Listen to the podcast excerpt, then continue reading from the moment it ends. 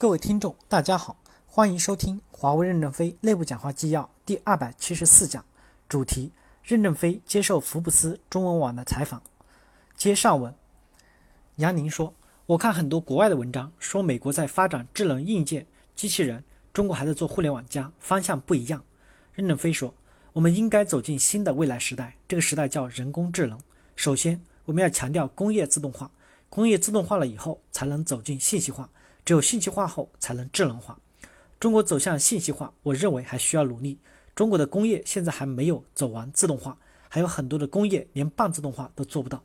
这个时候，我们提出了类似工业四点零的方案，超前了社会时机，最后会成为夹心饼干。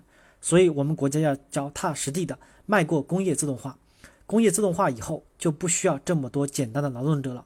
当前应从提高教育水平，从人的质量入手。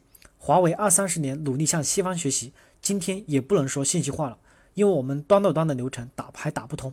我们考虑五年以后有可能走向信息化，能达到工业三点零这个状态，再花二三十年，华为才有可能向世界品牌迈进。因为这个过程很漫长，太着急的口号可能摧毁了这个产业。杨宁说：“您能否展望一下未来的通信事业发展的趋势？华为如何引领这个潮流？”任正非说。未来世界二三十年内一定会爆发一场重大的技术革命。这个革命的特征：第一，石墨烯等黑磷磷烯的出现，电子技术发生换代式的改变。但是石墨烯没有实用之前，我们其实在硅片上也是可以用叠加并联的方案来突破物理极限。第二，人工智能的出现造成社会巨大的分流，而人类社会也正因人工智能变化，生产模式人工智能以后，简单重复性劳动力就不需要了。需要比较高的文化素质，所以教育很重要。当人类社会适应人工智能的时候，西方国家和中国这样的发展中国家没有工业成本差距，就这是一个新时代的改变。如我们如果要赶上新时代的改变，首先要改变教育结构，一定要孩子们都有文化、有知识、懂专业、会操作。第三，生物技术的突破将来带来巨大的信息社会变化，而且这个边界也越来越模糊。当母语的边界也模糊的时候，连物理的边界也模糊了。杨宁说：“您刚才讲到华为的机制，关于华为的机制和企业文化，我看国内有很多的文章进行探讨。您能不能告诉我您的看法？”任正非说：“其实我们的文化就只有那么一点，以客户为中心，以奋斗者为本。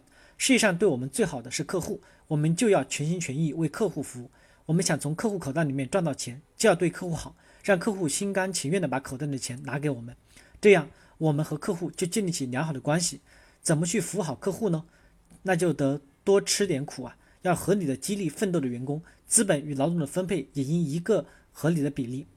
杨宁说：“华为员工在非洲艰苦奋斗，也算是华为的一种精神吧。那么，在国际化的过程中，比如招一些外籍人才，这种精神还适用吗？”任正非说：“你想多赚钱，就得多干活，为客户提供有价值的服务。外籍员工怎么会不理解呢？”多劳多得，这就是华为文化的本质，这也是朴实朴实的道理。杨宁说，在国外，比如跟美国思科、欧洲爱立信等企业共同竞争人才的时候，你们的阶薪阶是否比别人高出很大一个档次？任正非说，华为给员工的好处就是苦，没有其他。苦后有什么？有成就感，自己有改善收入，看着公司前进方向有信心，这就是新的东西，这就是吸引员工的地方。华为奋斗在非洲的各级骨干，大多数是八零后、九零后，他们是有希望的一代。杨宁说：“您在这个行业接触了很多美国科技公司，比如雅虎、Google 等，员工很自由，有的可以在家里上班。雅虎新 CEO 说员工不能在家里上班，还引起了很多内部反对。您觉得类似这种文化跟我们中国艰苦奋斗的文化哪个更好？哪个更会激励人才？”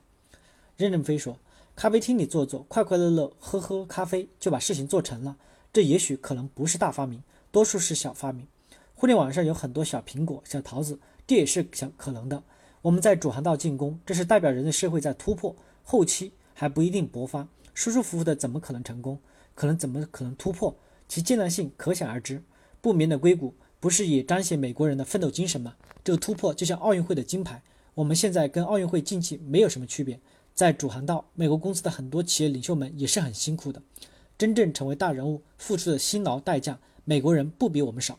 我和美国、欧洲公司的创始人在一起聊天，发现他们领导的文化也是艰苦的。真正想做军将军的人是要历经千辛万苦的。当然，美国多数人也有快乐的度过平凡一生的权利。感谢大家的收听，敬请期待下一讲内容。